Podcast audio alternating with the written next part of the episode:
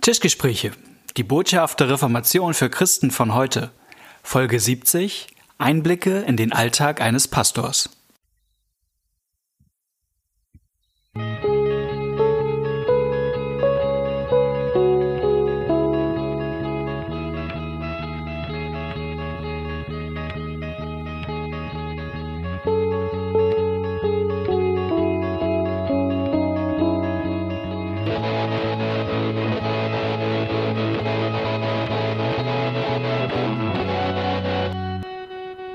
Herzlich willkommen bei den Tischgesprächen. Schön, dass ihr heute wieder mit dabei seid. Mir gegenüber sitzt Knut Nippe. Moin, Knut. Moin, Malte. Danke, dass ich wieder kommen durfte und du mich hier so gut versorgst. Kaffee, Gerne. Wasser, Kekse, alles da. Alles da.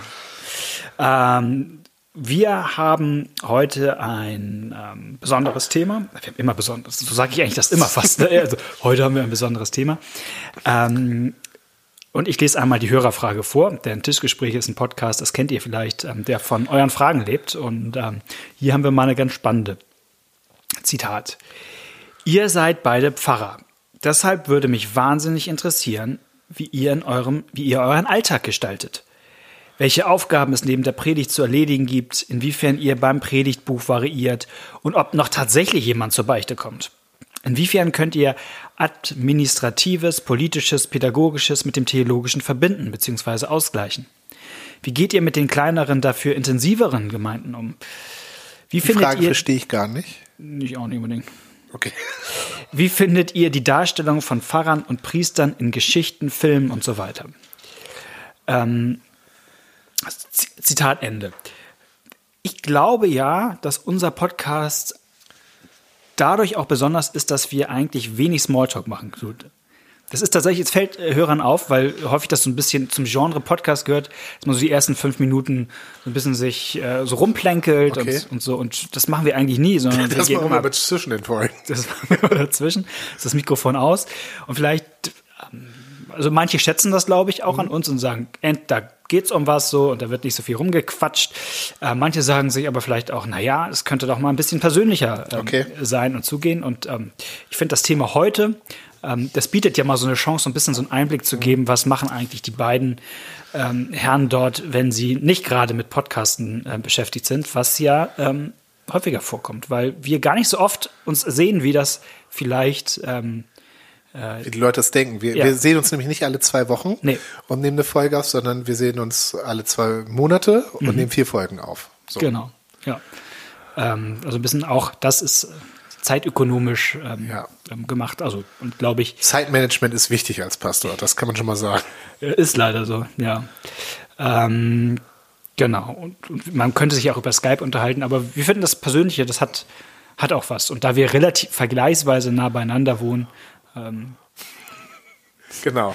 Malte braucht gut eine Stunde, um zu mir zu kommen. Ich brauche zwei Stunden, um zu ihm zu kommen. Das kann jetzt jeder sich überlegen, ob das am Fahrstil am Auto oder an der Verkehrswetterlage liegt. Ja, also ähm, wenn ihr mal Spaß habt, Auto zu fahren, fahrt um Hamburg rum und äh, verzweifelt. Ja. Äh, so.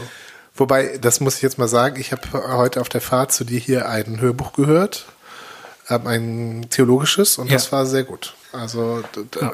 so nutze ich lange Autofahrten. Äh, ich mache das ähm, auch so. Das Allermeiste, was ich inzwischen theologisch, mich, wie ich mich fortbilde, ist selten, dass ich so ähm, hier an meinem Schreibtisch sitze und denke, oh, jetzt weiß ich gar nicht, was ich tun soll. Jetzt nehme ich mir mal ein äh, Buch aus dem Schreibtisch und dann sitze ich hier.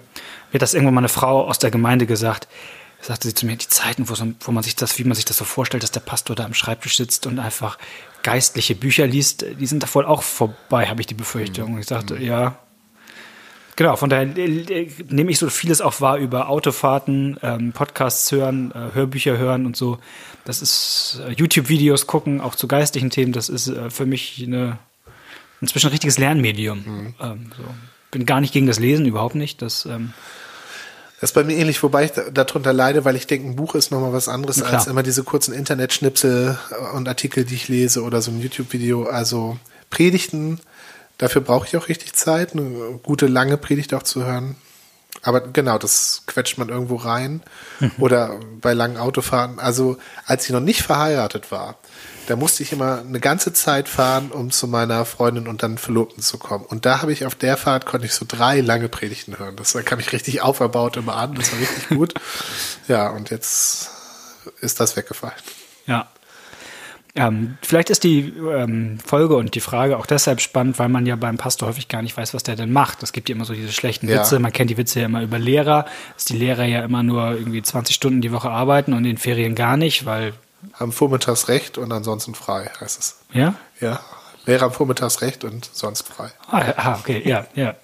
Bei Pastoren ist es ja noch schlimmer. Die müssen ja nur, Eine Stunde am Sonntag arbeiten. genau. Und ansonsten haben sie frei. Ich habe tatsächlich, ein Konfirmand hat das mal so ähnlich mir gegenüber gesagt und was ich sonst noch so machen würde. Und ich so, naja, zum Beispiel jetzt hier, wir haben doch hier gerade Unterricht.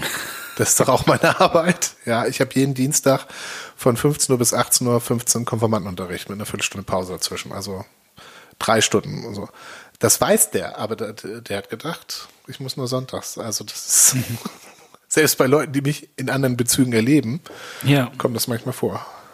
Es ist vielleicht, wenn ich das so aus der Innenperspektive so sagen kann, interessant, wie viele ähm, Kontakte man hat, die für einen selber jetzt in dem Beruf Arbeit sind, aber die das Gegenüber nicht als Arbeit wahrnimmt. Ja. So wie, wie im Grunde der Konfirmand, der dich für den, also man sieht sich hier halt. Ähm, So, ähm, und das macht es, finde ich, auch äh, sozusagen im Pastorenberuf manchmal auch schwer zu trennen, zu sagen, das ist jetzt für mich Arbeitszeit und das ist jetzt gerade Privatzeit, weil ähm, weil es relativ viele Dinge auch gibt, die, die dazwischen changieren. Also es gibt bestimmte Dinge im Stadtteil, wo man mit dabei ist und wo man aber immer auch in der Rolle als Pastor da Ja. ist. So. Und das, ähm, genau, das muss man einfach vielleicht mal wissen, dass das ähm, nicht so ein Beruf ist, wo man das so klar trennen kann. So, hier ist jetzt, hier fängt Arbeit an und hier hört Arbeit auf.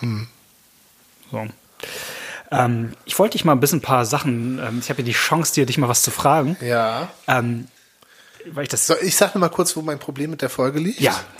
Also was ich, äh, also, also einmal, äh, als du mir das gesagt hast, ähm, als Vorschlag und dass es die E-Mail gibt, habe ich gesagt, können wir machen.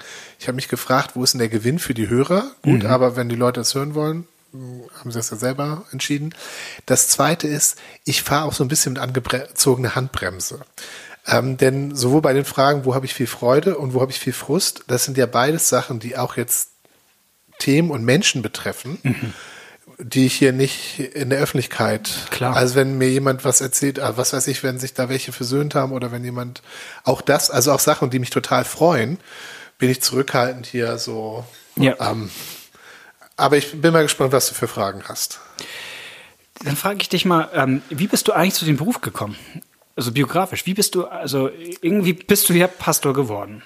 Ja. Ähm, ich würde einfach mal interessiert, ich weiß das selber gar nicht, wie der Weg eigentlich von, ähm, von dem Jungen aus dem Jugendkreis in Bostedt war das? Ja, genau. Ähm, ein kleines Dorf südlich von Neumünster, nördlich von Hamburg, für die, die es ganz grob wissen wollen. Ziemlich, ziemlich genau in der Mitte von Schleswig-Holstein, kann man sagen. Ah, okay, ja.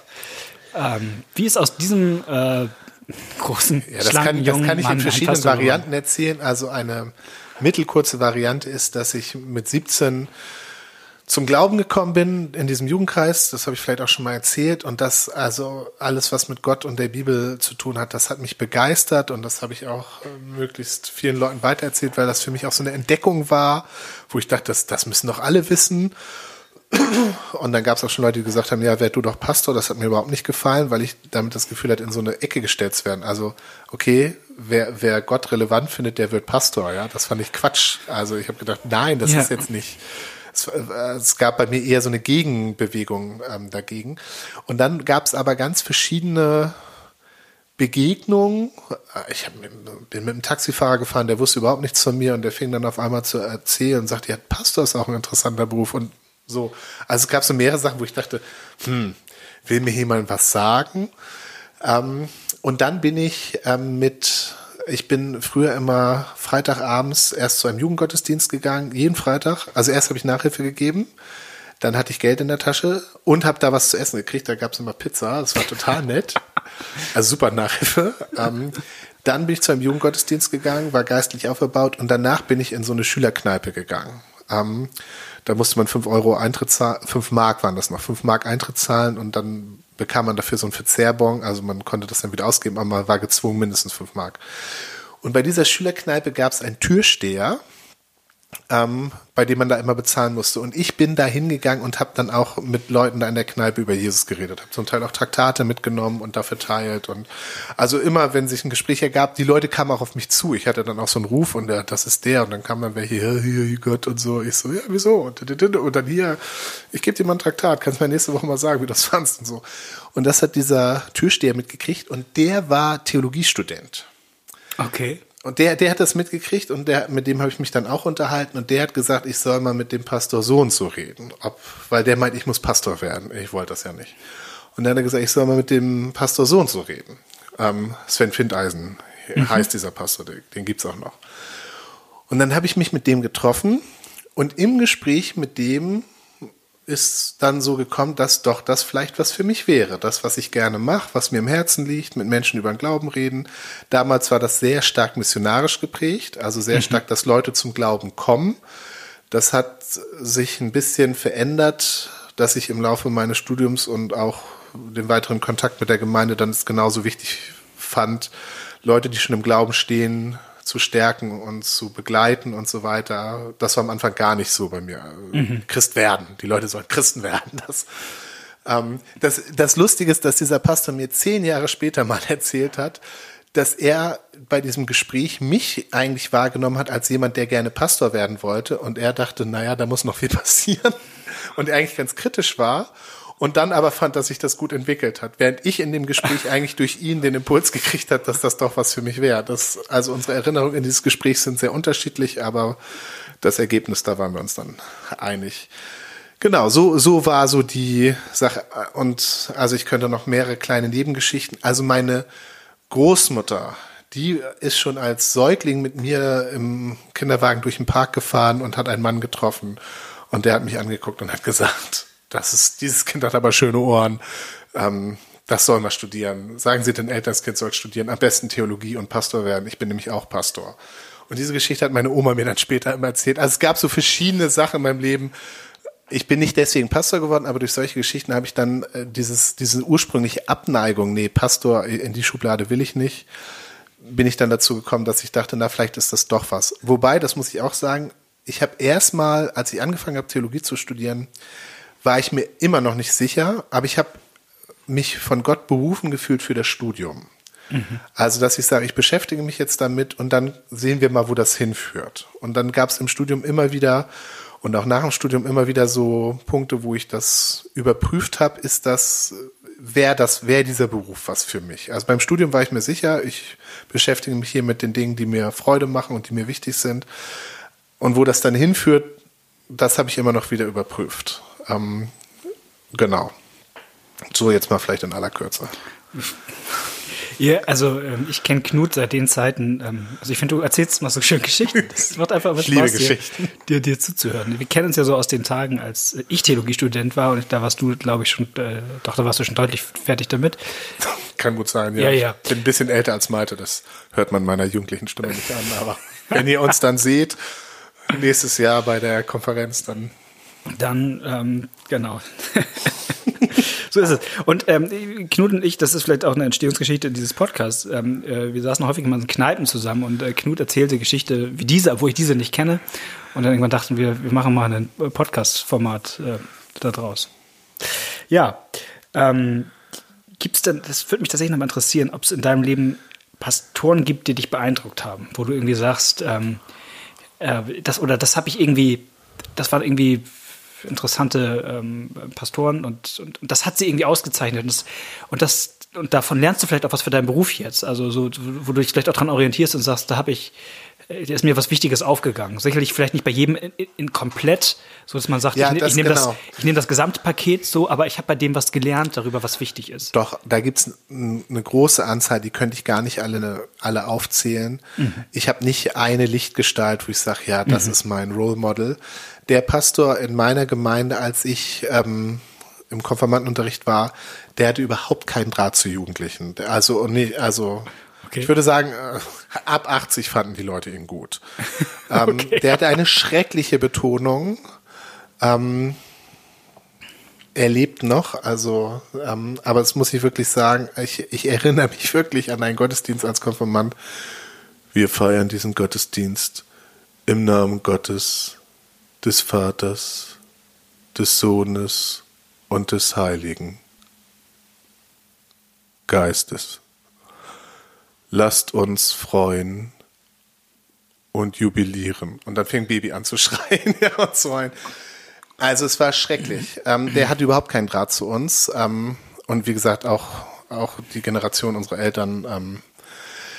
Aber als ich Christ wurde, ich bin in dem Jugendkreis dann zum Glauben gekommen und ich in den Gottesdienst gegangen bin und ihm zugehört habe, was der inhaltlich gesagt hat, mhm. war super. Es war richtig super. Das hat mir als 17-Jährigen was gegeben. Ähm, ich musste durch diese Überwindung durch. Also der war überhaupt nicht mitreißend in seiner ganzen Form und so weiter, aber er hatte inhaltlich was zu sagen. Mhm. Und ich habe andere Leute kennengelernt, ähm, die waren rhetorisch super und inhaltlich war da nichts drin. Aber das war in der Hinsicht ein Vorbild, dass der Inhalt wichtiger ist als die Verpackung. Ja, also das ja. war ähm, gut. Das andere, es wäre noch schön gewesen, das wäre auch so verpackt gewesen, dass mehr Leute, die auch nicht ähm, schon so ein Grundinteresse mitbringen, da sich auch von packen lassen. Das konnte der halt nicht. Aber ich habe also viele Leute erlebt, auch mit, mit echten Schwächen. Die Gemeindepädagogin, durch die ich im Jugendkreis zum Glauben gekommen bin, die hatte echte Schwächen. Aber wir haben gemerkt, sie hat Jesus lieb, sie hat auch uns lieb und sie meint das ernst. Und das hat uns beeindruckt. Darüber hat auch keiner Witze gemacht, auch von uns anderen Konfirmanden. Also mhm. ähm, der Pastor, wo ich mein Gemeindepraktikum gemacht habe, Wilfried Ahrens, ähm, mhm. da habe ich mir einiges abgeguckt. Ähm, immer noch zu wenig, würde ich wahrscheinlich. Also hätte man sich noch viel mehr abgucken können. Ja. Und dieser Sven Findeisen, von dem ich erzählt habe, ähm, auch bei dem, das ist auch jemand, mit dem, wo ich auch mit seelsorgerlichen Fragen hingehen konnte, der gerade auch im Studium habe ich den regelmäßig mhm. besucht, habe sogar noch mal eine Zeit lang bei ihm in so einem Anbau gewohnt. Ähm, und also der hat, der hat mich auch stark geprägt. Der hat eine Biografie geschrieben, Autobiografie unter dem weiten Bogen, glaube ich, mhm. heißt die. Wir verlinken das mal in den Shownotes. Mhm. Ein tolles Buch. Der Witz ist, ich habe ganz viel mit dem diskutiert immer als Student, ähm, auch ganz viel gegengehalten und als ich sein Buch gelesen habe, habe ich gemerkt, dass ich doch von ihm übernommen habe. Das habe ich gar nicht so gemerkt, aber es gab ganz viele Sachen, wo ich dachte, ja, das sehe ich auch so, das sehe ich auch so. Also der hat mich dann, da, da habe ich erst gemerkt, wie stark der mich geprägt hat, auch inhaltlich. Mhm. Also, aber wie gesagt, da gibt's eine ganze Reihe und da gibt's keinen, wo ich sagen könnte, ja, das, das war so die Lichtgestalt. Also bei allen waren auch Klar. Schwächen. Äh, Gut, dass es bei uns anders ist, ne?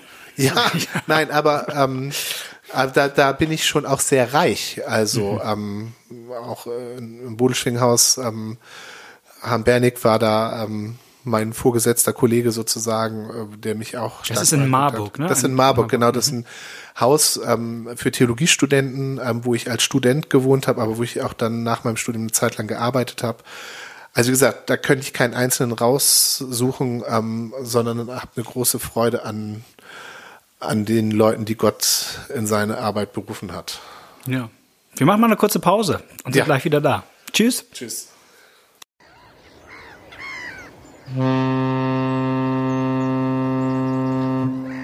Freiheit. Freiheit zum Einatmen. Träumst du auch davon? Dann komm nach Hamburg. Vom 1. bis 3. Mai feiern wir die große Freiheit 2020. Eine Konferenz wie frische Luft für deinen Glauben. Mit erstklassigen Referenten, guter Musik und einer befreienden Botschaft. Tickets ab sofort auf frei und los.de. Genau, das ist sie, die große Freiheit 2020 und wir freuen uns, wenn ihr mit dabei seid. Ähm, vielleicht gibt es eine Gelegenheit, sich zu sehen, denn ich finde, ähm, so eine Konferenz, Vorträge sind cool, auf jeden Fall. Aber äh, ich finde häufig, das Spannende passiert. Ähm, in der Kneipe bei mir. Ja, und wir haben tatsächlich vor das wird ziemlich sicher sein, wenn diese Folge rauskommt. Jetzt weiß ich es noch nicht. Wir wollen ein paar Kneipen reservieren für den, für die Abend. Sehr gut. So dass wir ähm, auch sozusagen. Da müssen wir uns aufteilen, ne? Wahrscheinlich. Das war schade. genau, dass wir sozusagen uns auch. Aber ich finde, das sollten wir vorher noch mal ein bisschen ähm, gut vorbereiten und ein bisschen üben. Also die Kneipen austesten und. Oh, das ist wichtig, ja, ja. Das ist ähm, Arbeitszeit natürlich. Ja. Nein. Ja, das nicht, leider. Genau, wir sind ja gerade ähm, beim Thema, was macht eigentlich so ein Pastor Tag ein, Tag aus? Und wir haben jetzt eben, war das schon so ein bisschen biografisch, ähm, ähm, vielleicht können wir noch mal ein bisschen darüber reden, was machen wir da eigentlich den, ja. Tag ein, Tag aus? Kannst du mal so ein paar Sachen äh, erzählen, die so dein, deine Woche füllen? Also im Pastorengesetz steht ja drin, dass der Dienst eines Pastors in Gottesdienst, ähm, Lehre und Seelsorge besteht. Mhm. Das sind so die Sachen, die Gottesdienst ist eben sonntags, aber nicht nur. Mhm. Ähm, gibt eben auch zwischendurch Gottesdienste durch kirchliche Feiertage, gibt Spezialgottesdienste, zum Beispiel mache ich mit der Grundschule bei uns vom Ort noch zusätzlich Gottesdienste zu Erntedank, Reformationstag, Ostern und so weiter. Also Ostern eben dann früher, wenn noch Schulzeit ist, vor den Osterferien. Ähm, Lehre ist bei mir ähm, stark Konfirmandenunterricht, mhm. hatte ich ja gesagt. Einen Nachmittag die Woche geht bei mir für Konfirmandenunterricht drauf und das muss ja auch vorbereitet werden. Ähm, ich bin in einer Gemeinde mit mehreren Pastoren, mhm. ähm, wo wir uns auch so ein bisschen Schwerpunkte gesetzt haben. Und da bin ich ganz froh. Also Konfirmandenunterricht ist etwas, was ich sehr gerne mache, obwohl ich hinterher auch oft platt bin. Das ist einfach so. Wenn du, zurzeit haben wir gut 40 äh, Konfirmanden. Ja, danach bist du einfach alle. Aber das, da, mit, da arbeitest du inhaltlich mit denen und auf der Beziehungsebene und sowas finde ich gut. Ähm, ich habe das Glück in meiner Gemeinde auch noch in der Kinderarbeit zu sein. Also Freitagnachmittag geht für unser Abenteuerland, heißt es bei uns drauf, wo wir von erste bis sechste Klasse Kinder haben, was zum großen Teil von, mit ehrenamtlichen Mitarbeitern gestaltet mhm. wird. Ähm, also es gibt diese, diese, diese Veranstaltung, die jetzt, die ich unter Lehre fassen würde, sozusagen, Unterricht, ähm, auch, auch das, also das Abenteuerland nennt keiner Unterricht, aber es ist eigentlich. Klar. Ähm, ist es das? Ist es das, genau. Ja. Es geht darum, den Kindern die Liebe Gottes zu vermitteln, durch die Geschichten, die sie hören, durch die Lieder, die sie singen, aber auch durch die Art und Weise, wie wir mit ihnen umgehen. So. Mhm.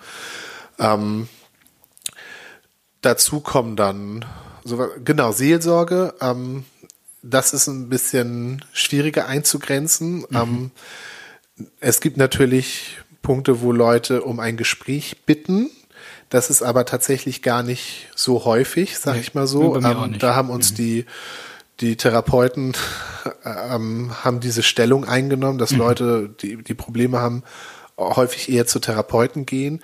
Und es gibt auch Punkte, wo ich mit Leuten spreche, wo ich denke, da wäre ein Therapeut dran. Ja. Das gibt's also auch. Ähm, aber es gibt natürlich auch Seelsorgegespräche, die, aber manchmal ergibt sich das auch erst. Ne? Also manchmal ist es so, ich habe einen Fall vor Augen, da bin ich um ein Gespräch gebeten worden mit einem ganz anderen Grund, mhm. den ich im Nachhinein fast als Vorwand sehe. Und weil das, weil das bei dem Thema ganz gut lief, wurden dann nach und nach die Fässer aufgemacht, wo ich dachte, das ist hier ein echtes Seelsorgegespräch. Und die, gerade diese Seelsorgegespräche, ähm, da würde ich auch viel sagen, was so zwischendurch auch läuft, auch beim mhm.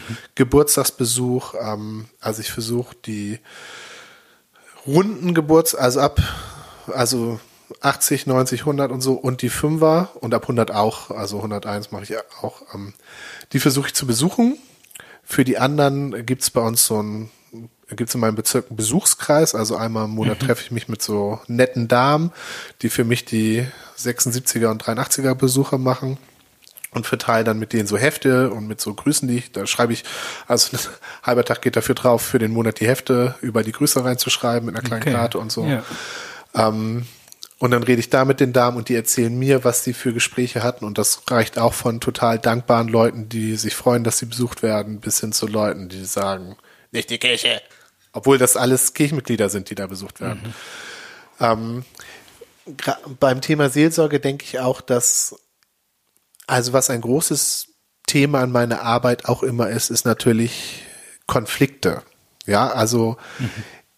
ich stoße natürlich dauernd auf Konflikte oder bin in Konflikt mit Leuten. Ähm, das kann sein, dass ich im Konflikt bin, weil die Leute was von mir wollen, was ich nicht will oder umgekehrt. Ähm, Aber das ist natürlich oft auch, dass Leute in Konflikten sind. Mhm. Miteinander Ähm, sozusagen. Gerade also dir, du, du hast ein ähm, Beerdigungsgespräch, aber das äh, Hauptthema ist gar nicht, ich bin jetzt alleine, sondern ähm, mit der anderen Seite der Familie oder der und der kommt nicht zur Trauerfeier, weil ihm das und das wichtiger ist. Ja. Also das an, also gerade das Thema Konflikte kommt dauernd irgendwie und wir haben ja auch Angestellte in der Kirche, ähm, mit denen wir umgehen müssen. Ähm, also unsere, meine Gemeinde, in der ich jetzt bin, hat einen Kindergarten, ähm, wo wir Träger sind. Die davor hatte vier Kindergärten. Da hatten wir 70 Angestellte allein darüber, über diese vier Kindergärten, um die du dich kümmern musst. Dafür war ich auch mal zuständig, das bin ich zum Glück nicht mehr. Also ich bin wahnsinnig gerne in die Kindergärten, in den Kindergarten gegangen und habe da mit den Kindern religionspädagogisch gearbeitet, also Geschichten erzählt, Kindergottesdienst gefeiert. Das fand ich super. Ähm, das mache ich nicht mehr. Es war immer verbunden damit, auch sozusagen diese ganzen Verwaltungskram zu machen. Und wenn eine Stelle frei wurde, weil eine Erzieherin schwanger geworden war, dann musstest du Vorstellungsgespräche führen und so weiter und so weiter. Und dieses ganze ähm, Administrative, das ist nicht so mein, mein Fable. Wobei das auch wichtig ist, weil da Leute dich auch sozusagen im Alltag erleben. Und also ganz viele Leute erleben den Pastor in solchen in- solchen Bezügen und gucken, wie geht er da um mit Fehlern, mit Konflikten, kann man dem vertrauen? Ähm, Klar, das ist natürlich wichtig, denn wenn es wirklich mal was Ernstes kommt, dann gibt's da Vorerfahrungen, ne? ja, und das habe ich auch erlebt, dass Leute, also in meiner letzten Gemeinde hat das eine zu mir gesagt, dass sie Vertrauen zu mir gefunden hat, nicht durch das, was ich auf der Kanzel gesagt hat, sondern wie sie mich erlebt hat in solchen Konfliktsituationen. Ähm, also das hat durchaus dann doch auch, das ist jetzt nicht nur Orga, sag ich jetzt mal, ne? Ähm,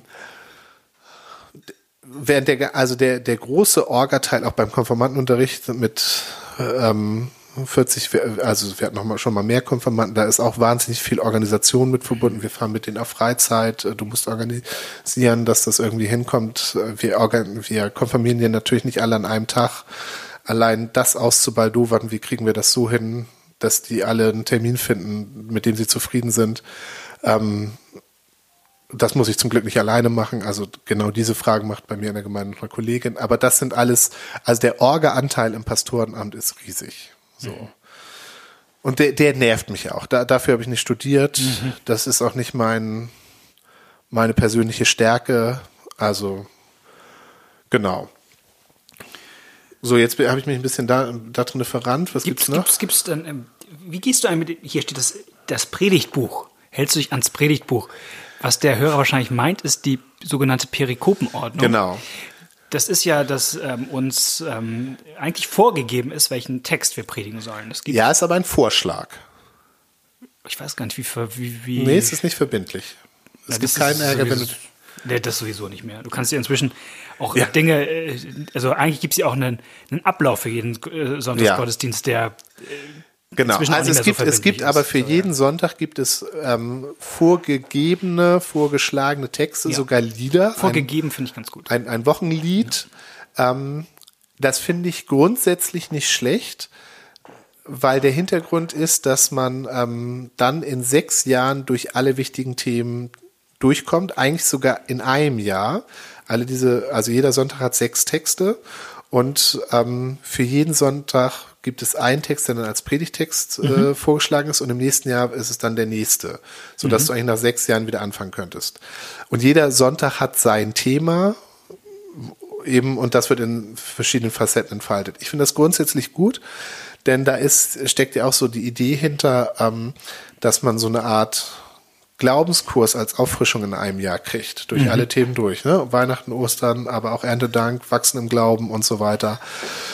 Ich finde es gut und ich finde es auch, ähm, es ist für mich auch eine Hilfe, so einen vorgegebenen Text zu haben. Ich habe das oft erlebt, dass Texte, ähm, mit denen ich erst nicht so viel anfangen konnte, mich dazu gezwungen haben, mir viel Zeit für sie zu nehmen und dann tolle Sachen da drin zu entdecken. Ja, also das ist, Ja. ähm, aber ich muss auch sagen, wir haben bei uns in der Gemeinde zwei Gottesdienste. Ähm, wir haben noch einen Abendgottesdienst, der einmal im Monat ausfällt, aber der nicht so stark besucht ist in einer kleineren Kirche und den ich, das ist so verstärkt mein Ding. Ich bin in beiden, aber ich bin mehr da abends. Und da haben wir uns mal hingesetzt und haben gesagt, es ist eigentlich ähm, Quatsch, jetzt zwei gleiche Gottesdienste am Sonntag zu haben. Lass uns doch noch mal überlegen, was wir abends ein bisschen anders machen. Um auch vielleicht nochmal andere Leute zu erreichen. Und wir haben abends haben wir die Liturgie ähm, vereinfacht und ein bisschen umgestellt. Also singen ein TC-Kyrie statt dem anderen mhm. Kyrie, was einfacher zu lernen ist und so. Ähm, und da machen wir Predigt rein, weil da auch die Überlegung war, dass es manche Leute gibt, die sagten, ich habe noch nicht so viel Ahnung und es würde mir mal helfen, so an vier aufeinanderfolgenden Sonntagen ähm, irgendwas zu haben, was irgendwie zusammenhängt ist. Mhm. Ähm, und dass das, dass das bei dieser Perikopenordnung so ist, das ist den Leuten meistens nicht bewusst, weil, weil der Bogen doch relativ groß stimmt, ist. Ja. So. Und ja. deswegen, und das, ähm, diese Predigtreihen, die entwickle in der Regel ich auch bei uns in der Gemeinde ähm, weil ich da auch mehr predige, aber es, ich habe auch schon, es haben auch schon Leute da drin mitgebastelt und es hat auch schon mein Kollege von mir einen Vorschlag gemacht, äh, den ich total toll fand. Und da hatten wir zum Beispiel einmal, das war eine sehr lange Reihe, da, die, die, mit der war ich sehr zufrieden. Frauen im Lukasevangelium hieß die. Mhm. Ähm, und der Gag war, dass wir sozusagen bei Elisabeth angefangen haben, also mit der Vorweihnachtsgeschichte. Dann kommt als nächstes Maria. Das habe ich natürlich auch so gelegt, dass es zum okay. Kirchenjahr passt. Ja, cool. Und endete dann ähm, am Grab mit der Auferstehung, wo Maria Jesus begegnet ah. und so weiter. Ah. Also da hatten wir sozusagen, das passte dann auch kirchenjahresmäßig. Cool. So, ähm, das versuche ich natürlich auch so ein bisschen so zu machen, dass das irgendwie einen Sinn ergibt. Ähm, aber da hatten wir auch schon mal übers Vaterunser oder über die Ich bin Worte Jesu oder irgendwie so, also so eine Reihe mit sieben Sonntagen. Ähm, also ich finde, beides hat seine Vorteile und ich habe den Luxus, in der Gemeinde zu sein, wo ich beides machen kann. Mhm. Genau. Unsere Zeit ist um, Knut. Mensch, das, das ja, ging schnell. Es ging schnell. Das ist, wenn, wenn er einmal ins Reden ja. kommt, der, liebe Knut, dann ist er Das hat Malte sich aber sehr einfach gemacht, diese Folge. Ja, ich habe, ich, vor allem, ich hätte, also wir könnten bestimmt noch zwei Stunden. Ja, wir haben so einen Stichwortzettel gemacht. Wenn wir in dem Tempo weitermachen würden, können wir noch, noch zu Pastorenbild in den Medien und so weiter. Ja, das wird das, ja, da kommen wir alles nicht zu. Das war, ja. Ja. Vielleicht ein andermal. Wenn ihr was habt, was euch interessiert, noch zum Pastorenberuf oder auch zu ganz anderen Themen, äh, vielleicht zu ganz anderen Themen ganz gut, weil wir ja. ungerne, ähm, äh, heißt das so schön in der Bibel, wir predigen nicht uns selbst, so, sondern Christus. Ähm, das ist uns immer lieber was euch beschäftigt, schreibt uns das. Eine E-Mail, tischgespräche.gmx.net, Tischgespräche mit der E oder eine kurze Nachricht auf Facebook oder Twitter. Und dann hören wir uns in zwei Wochen wieder. Bis dann. Tschüss. Tschüss.